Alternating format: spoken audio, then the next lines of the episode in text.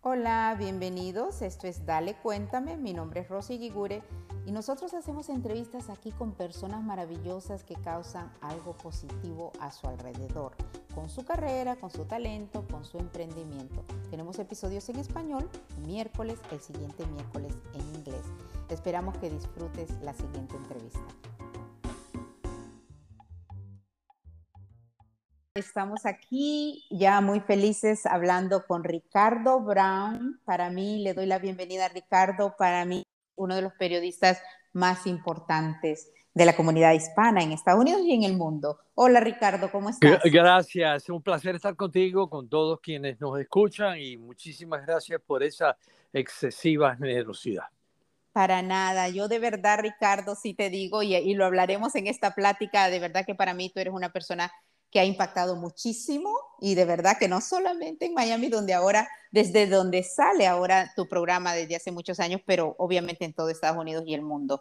Eh, Ricardo, queremos comenzar hablándonos sobre todo tú, que tú naciste en Cuba, pero luego, ¿a qué edad te vienes a Estados Unidos? Y cuéntanos un poquito de yo cómo salí de Cuba, Yo, yo, salí de Cuba cuando tenía 10 años, en un niñito, ya yo conocí a Estados Unidos eh, era muy común en la, la, Cuba antes del primero de enero de 1959, cuando bajan los barbudos de la Sierra Maestra, era muy común para la clase media cubana darse un salto que era como una hora en aviones de hélice y llegar a Miami. Entonces yo venía con mucha frecuencia con mi mamá y mi papá. Viví un año aquí antes de la revolución, se oh. pusieron complicadas las cosas en Cuba y mi mamá salió del país, luego regresamos y entonces eh, finalmente me fui cuando tenía 10 años, vine con mi mamá, eh, un hermano menor y una, una hermana. Mi mamá sola, mi papá se quedó en, en, Cuba, mi papá y mi papá estaban divorciados.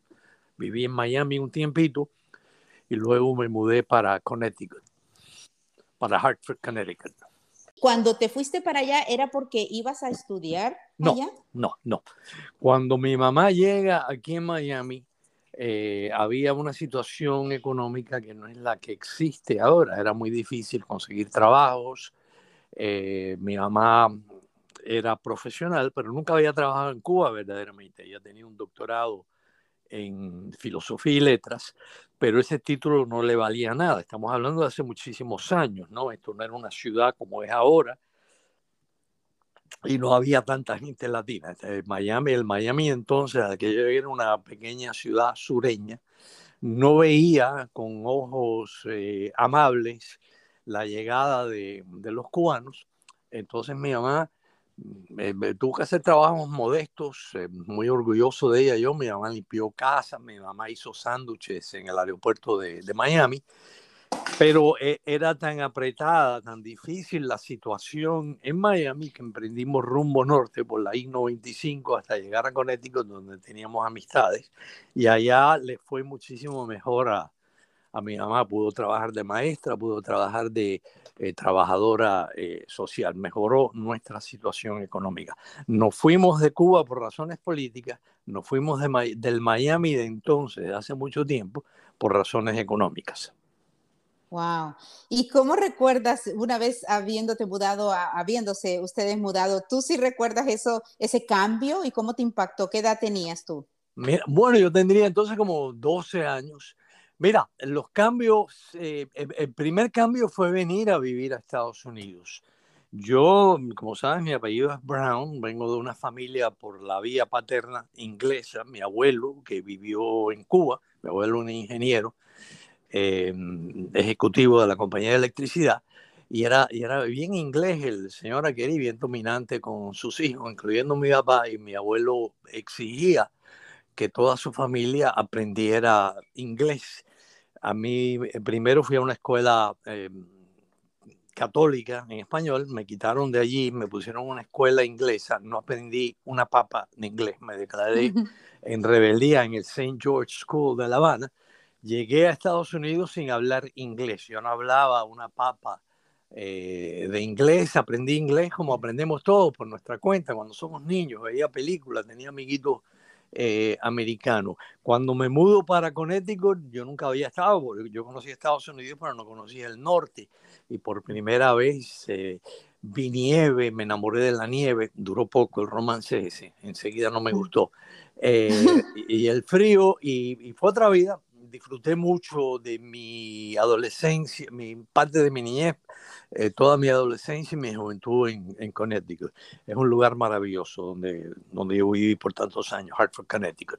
Sí, vivieron varios años entonces. ¿Y luego cómo te decides estudiar periodismo? ¿Fue la carrera no, que yo no, no, no, yo no, estudié periodismo. Estudiaste literatura, entiendo, algo así. Mira, mira, yo no sabía lo que yo quería hacer. Yo vengo de una familia por parte de padre donde hay muchos ingenieros. Mi papá, al igual que mi abuelo, era, era ingeniero, ¿no? Yo, a mí no me entra la ingeniería, ¿no? Yo ni sé eh, un toma corriente, poner un enchufe, no sé cómo hacerlo. Soy muy bruto para la ingeniería. Pero siempre me gustó leer, siempre me gustó escribir, entonces estudié literatura. Eh, hice servicio militar en la Marina de Guerra. Cuando salgo de la Marina eh, de Guerra, por distintas razones, caí en el periodismo. Eh, pero yo no fui graduado de periodismo. El periodismo yo lo aprendí de una forma muy eficaz, que se puede aprender en las redacciones. Porque Claro, como muchos de los periodistas y ponle productores, de hecho yo también estudio otra cuestión porque para ser periodista, pues ser productor realmente es haciéndolo, ¿no? O trabajar en las comunicaciones. Pero tú tienes esa base, que quiero hablar un poco de esa base de lo maravilloso que tú escribes, pero eh, quiero hablar antes de los 50 países que tú visitaste haciendo periodismo. ¿Cómo empieza entonces tu carrera periodística? Mira, primero eh, me, trabajo muy brevemente en un periódico de habla inglesa el periódico cierra por razones económicas, era un vespertino. El periodismo siempre estaba en crisis, ¿no? Y en aquel momento me tocó la crisis de los periódicos que salían por la tarde, que los noticieros de televisión los estaban matando, ya la gente no compraba los vespertinos. Entonces el periódico se cerró, trabajé brevemente en una estación de radio en inglés, escribiendo, no salía al aire. Entonces un amigo mío que logró montar una estación de radio, eh, la grande de Connecticut, se llamaba aquella estación, me dijo, oye, ven a trabajar conmigo. Eh, y yo, como muchos muchachos eh, que han vivido siempre en Estados Unidos, el español mío era bastante, vamos a decir, débil.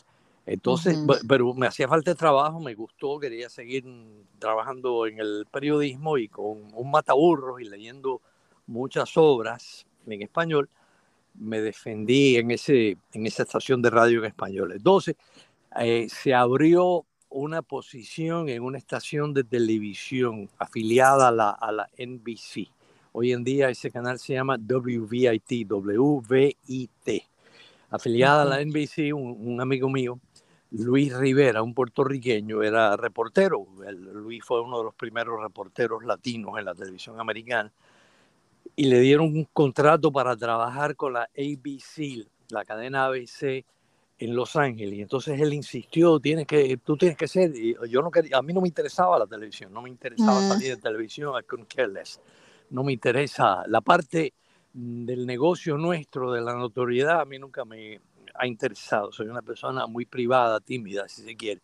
Pero bueno, me convencieron y efectivamente me contrataron como reportero de televisión en una emisora en inglés. Allí estuve como cuatro años, entonces un, siempre he contado con buenos amigos y, muchos de ellos puertorriqueños, por cierto. Eh, eh, Frank, noticiero, televisión.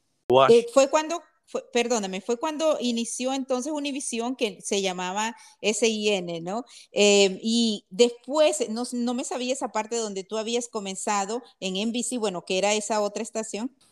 No, no, no, en, en, en, en, Univision. E, ese en Spanish International Network, que luego cambió el nombre y se llamó Univision. Pero entonces tuve la suerte de tener unos excelentes eh, directores de noticias, Gustavo Godoy, eh, Guillermo Martínez. Y entonces como yo ya para entonces era un reportero bastante eficaz, era rápido, nunca perdí un satélite, un envío de satélite, etcétera, etcétera, montado el reportaje bastante rápido, de una forma eficaz. A mí me tocó viajar a muchísimos países, desde Bulgaria. Dime tú quién va a Bulgaria. Sí. A Filipinas, etcétera, y así fue que me convertí en un trotamundos. Y tú estuviste en Centroamérica, ¿no? Cuando la guerra, el tiempo de la guerra, de los 80. Sí, junto a otros eh, colegas como José Díaz Valar, Guillermo Descalzi, María Salazar, que hoy día es congresista. Eh, fue una experiencia única que yo creo que no se puede eh, repetir.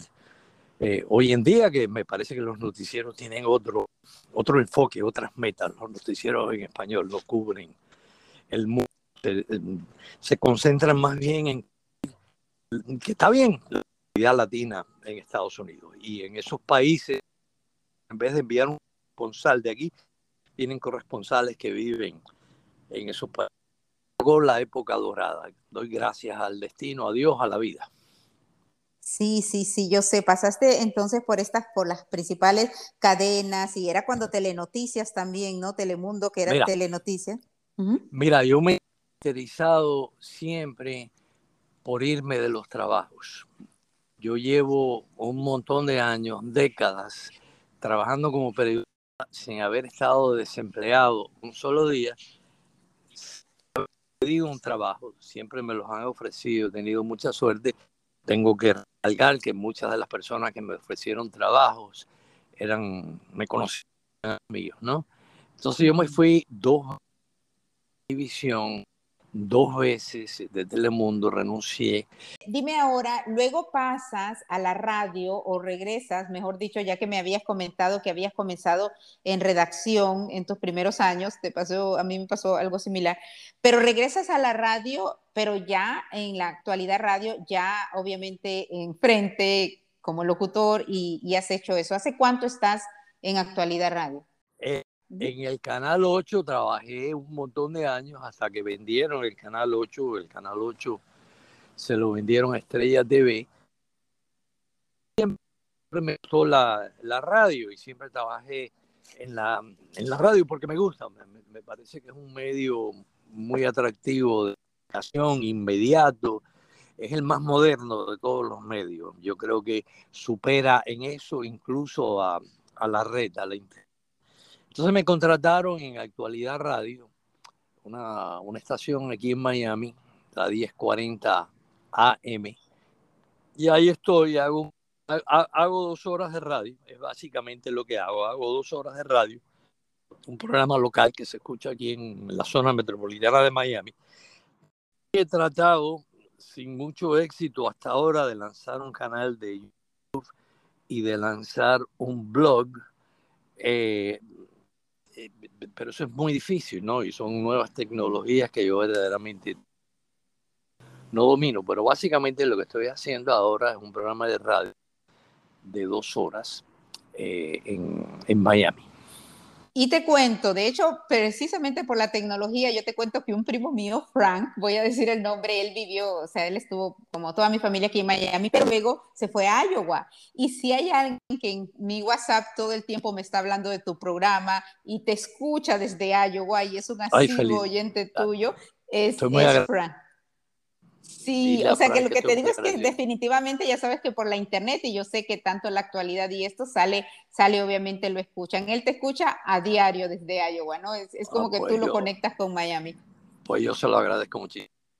Y, con respecto al otro, honrado. Está, sí, no, pero es que te digo, yo incluso estoy en Los Ángeles siempre, y tú sabes, yo siempre me conecto contigo, ahora mismo quiero, siempre para mí es, es hacer algo contigo y no he llegado a eso precisamente porque estamos escuchando un poco más de tu historia, que por supuesto hay muchísima gente que ya la conoce, pero yo quería, sí, hablar de tu canal de YouTube, el podcast que tienes, por cierto, se pueden ir a ricardobrown.org, ahí encuentran las, las eh, enlaces, pero también en YouTube buscan Ricardo Brown TV. Ricardo Brown TV y Ricardo, realmente te lo digo yo que estoy también en los dos medios, en los tradicionales y, nuevos medios digitales, realmente es constancia y el poder seguir, ¿no? Así que a mí me encanta escuchar a Ricardo Brown, como sea, eh, te digo en video o escucharte en la radio, eh, yo sí pienso que eres uno de los periodistas más brillantes que conozco.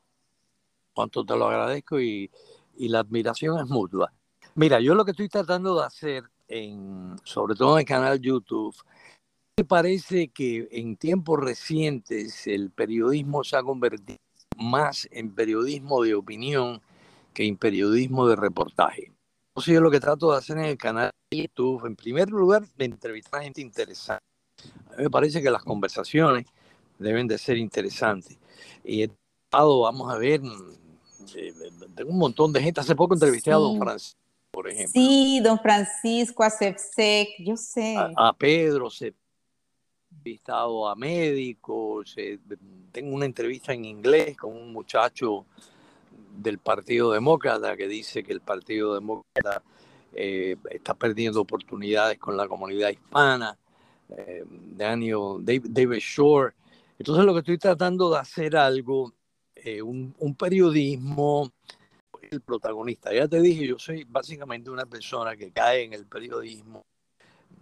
De casualidad me secuestró el periodismo. Me gusta, le estoy agradecido al, periodismo. He vivido bien, he podido mantener a mi familia, el mundo.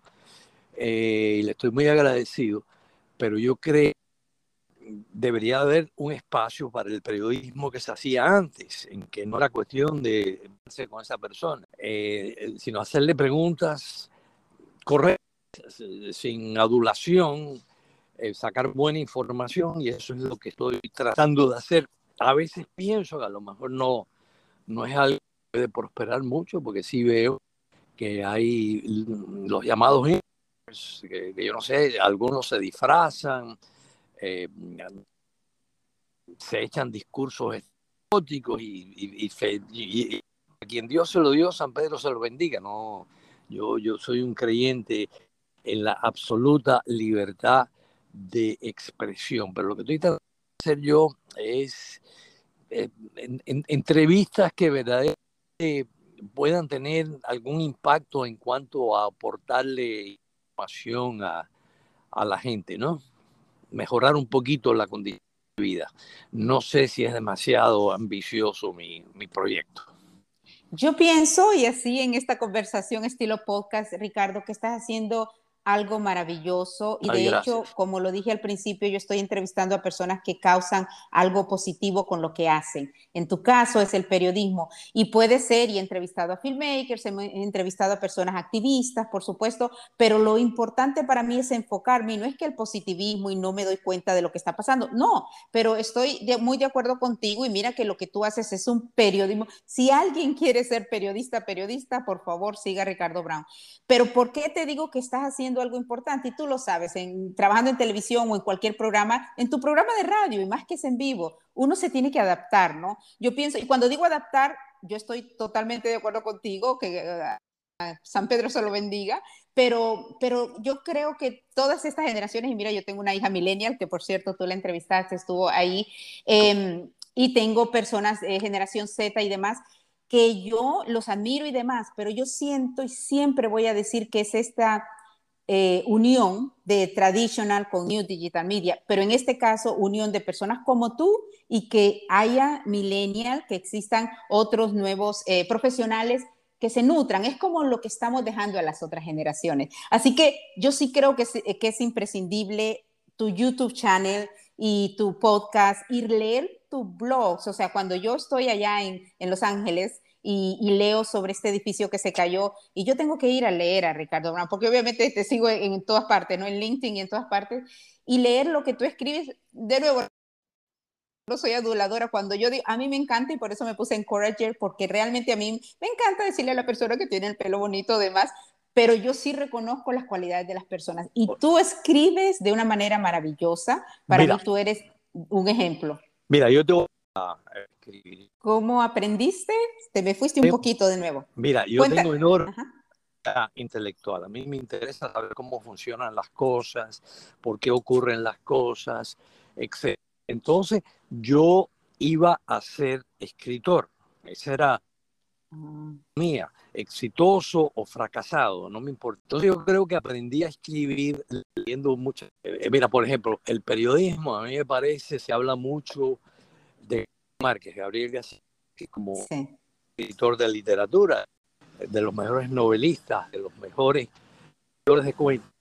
Pero más allá de eso, una cosa que no todo el mundo está enterado es que Gabriel García Márquez era un extraordinario periodista. Las crónicas periodísticas de Gabriel García eh, escribía crónicas de en la yo aprendí fijándome había excelentes periodistas de televisión la televisión también tiene su estilo no eh, Charles Kuralt que trabajó en la CBS eh, entonces yo me fijaba cómo montaban el, reportaje el tipo de, de vocabulario mucho también de Hemingway que Hemingway un gran escritor al igual que García Márquez también fue un gran eh, periodista. Tenía Hemingway un estilo sencillo.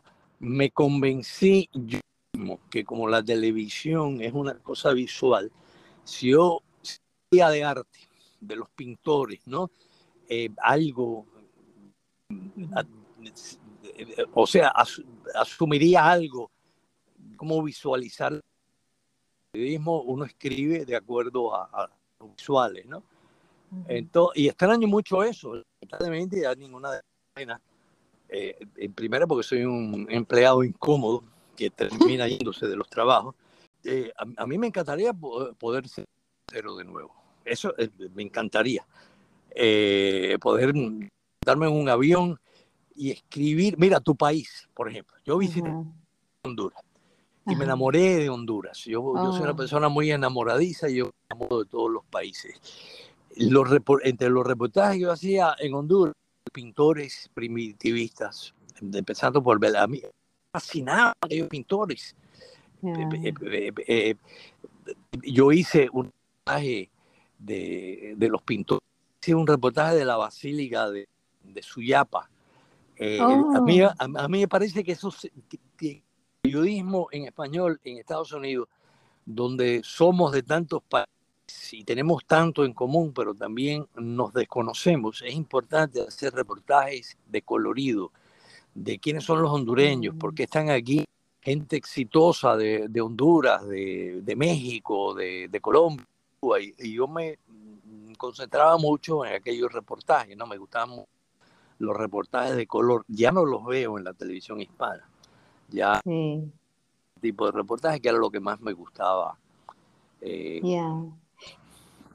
y a veces como las cuestiones son cíclicas, ojalá que eso sea un ciclo, porque te repito que para mí eh, es como yo, o sea, he aprendido de diferentes personas y eso es lo que yo más quisiera dejar, ¿no? Porque no es solamente lo nuevo lo que sirve, lo, lo antiguo también. Ahora entiendo, te digo, Hemingway, Gabriel García Márquez, caramba, qué admiración, y yo te tengo en ese nivel a ti, Ricardo, la verdad, porque yo realmente yo te leo, recuerdo cuando antes en Facebook, creo, no sé, pero ponías poemas también. Eh, y, yo entiendo. Muy mal logrados.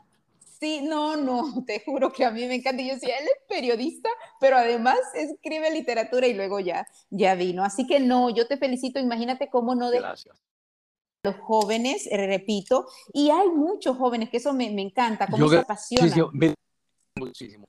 Yo veo poca televisión en español, no te lo mm. confieso me concentro mucho en, medios, me gusta estar enterado de,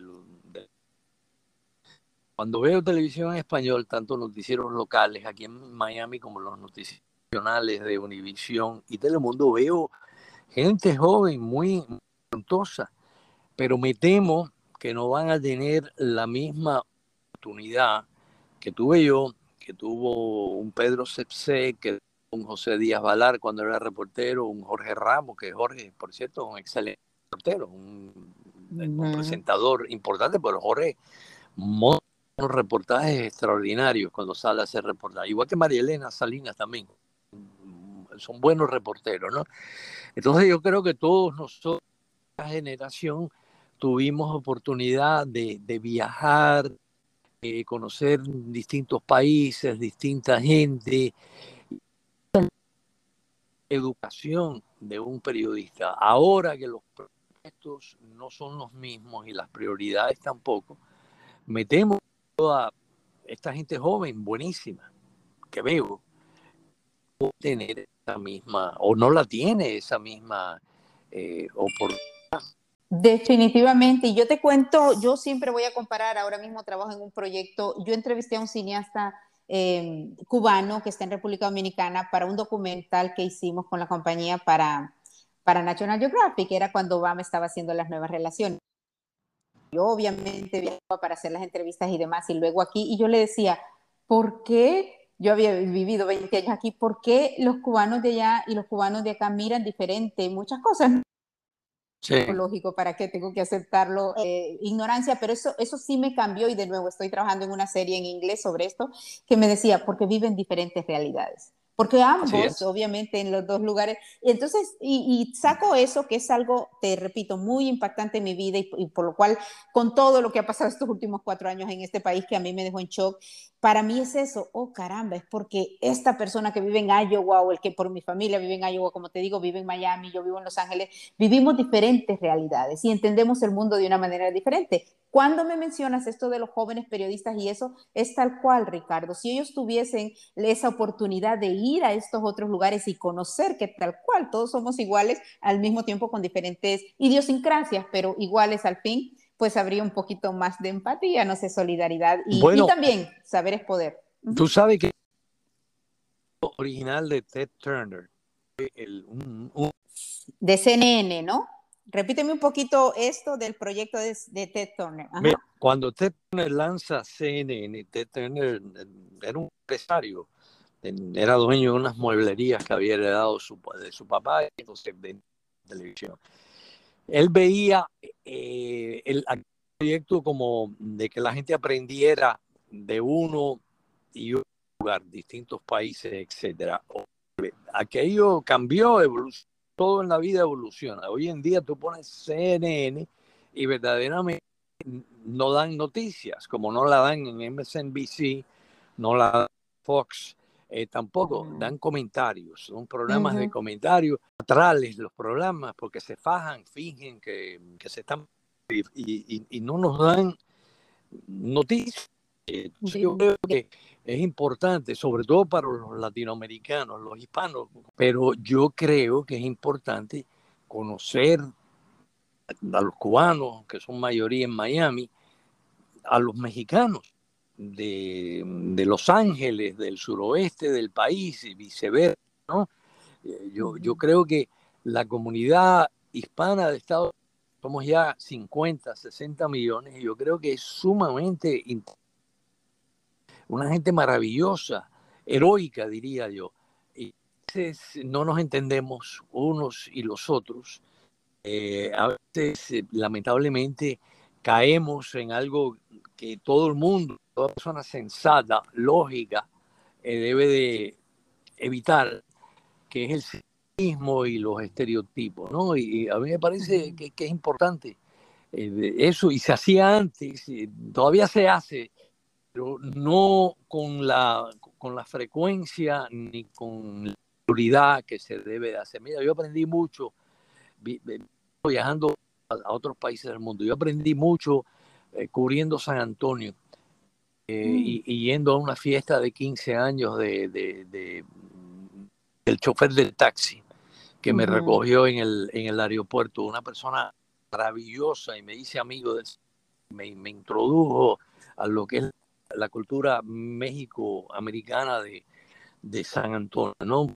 Eh, aprendí mucho viajando a Los Ángeles, eh, conociendo gente, prioridades, su realidad, la frontera, eh, entendiendo por qué es que la gente se arriesga cruzando esa frontera tan, tan peligrosa que puede ser, de frontera puede ser mortal Sí, y definitivamente somos diferentes y eso creo yo siempre he dicho que es algo, eh, somos diferentes, pero al mismo tiempo, de nuevo, todos somos igual que los afroamericanos y que los asiáticos y demás, todos de todas maneras somos seres humanos, ¿no? Y el entendernos unos a los otros es importante. Pero es como tú dices, son casi 60, somos casi 60 millones de, de hispanos, latinos y latinex, y al final el irse quizás a la comunidad joven y dejar un poco de esta esta unión que para mí es importante, creo que por ahí va la cosa de la desventaja. El, este diversity, equity, inclusion que está tan de moda, la verdad,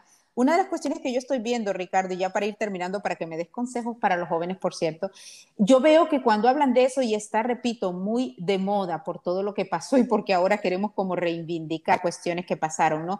Pero se mira más la comunidad afroamericana. O sea, si miras su, estoy hablando de pues diferente, pueden ser non-profit, el otro día creo que estaban hablando de compañías de marketing, eh, y creo que los latinos si nos unimos, ahí es donde estoy segura que, que, pues ahí se va a mostrar el poderío que tenemos, porque somos la minoría más importante.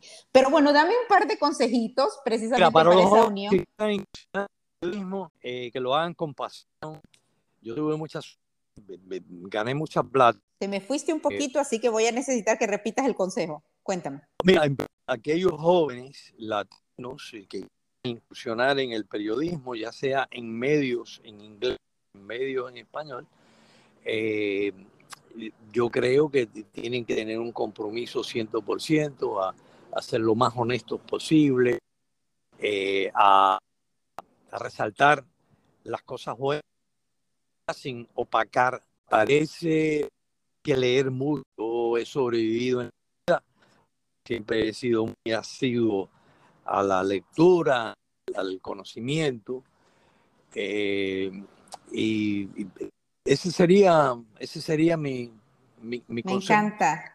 Me encanta y además porque tú lo dijiste que a ti siempre te gustó el cómo y el por qué existen las cosas, ¿no? Y esa curiosidad y ese buscar, esa, ese formarte, yo creo que es bastante importante porque qué bien que aparezcan ahora, ¿no? Even si no están, aún si no trabajan para televisión, pero el saber que está social media muchas veces es la imagen, pero si se enfocan en el buscar el cómo y el por qué, Ricardo Brand lo dijo al principio, el cómo y el por qué existen las cosas, tratar de ser honestos e imparciales, mirar a Ricardo Brown en YouTube. Sigan YouTube y comparta Ricardo Brown TV y compártanlo. Oye, se te agradece mucho y se le agradece a todo el mundo que haga eso. Oye, gracias. Déjame entonces, me despido Ricardo dándote eh, de verdad gracias. Para mí ha sido un honor entrevistarte. Por favor, sigue haciendo lo que estás haciendo, que es muy impactante. Gracias, Ricardo. Seguiré. Un abrazo. Chao. Bye. Gracias a ti también por estar ahí. Ojalá que disfrutaste este episodio con Ricardo Brown. Búscalo en ricardobrown.org o en YouTube Ricardo Brown TV. Gracias por seguir los episodios y escuchar Dale Cuéntame, un miércoles en español, Go Ahead Tell Me, el siguiente miércoles en inglés. Estamos en Clubhouse los sábados a las 4 de la tarde, hora de Los Ángeles, y nos encanta estar ahí porque así te escuchamos a ti y escuchamos tu historia, que por supuesto es una historia de impacto positivo. Gracias por estar ahí, mi nombre es Rosy Guigure, hasta la próxima.